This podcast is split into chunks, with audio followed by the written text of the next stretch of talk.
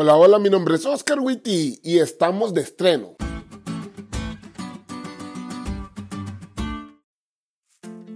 Feliz semana, chavos. Hoy es un día especial porque estamos estrenando lección. ¡Woohoo!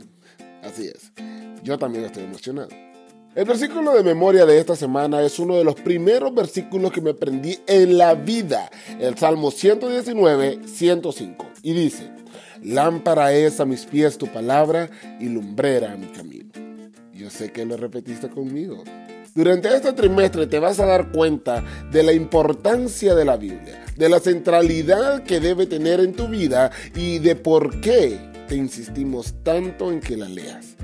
Y espero de verdad que al finalizar esta lección puedas decir como el salmista, que su palabra es como una lámpara a tus pies. Bueno, ¿cuál es el libro más espectacular que has leído? Te voy a dar unos segundos para que hagas memoria. ¿Listo? Bueno, no importa en cuál hayas pensado, porque te equivocaste. A no ser claro que haya dicho la Biblia, ahí no te equivocaste.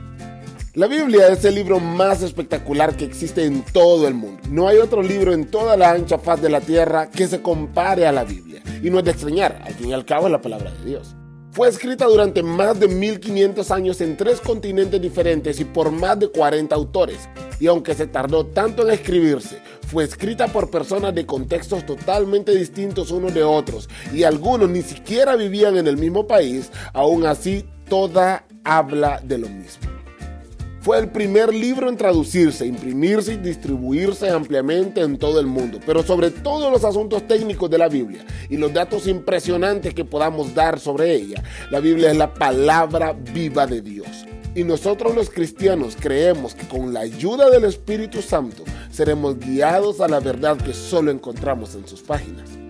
Por eso no hay otro libro como la Biblia, porque no hay otro libro que contenga la palabra de Dios, palabra que al recibirla da vida a su lector.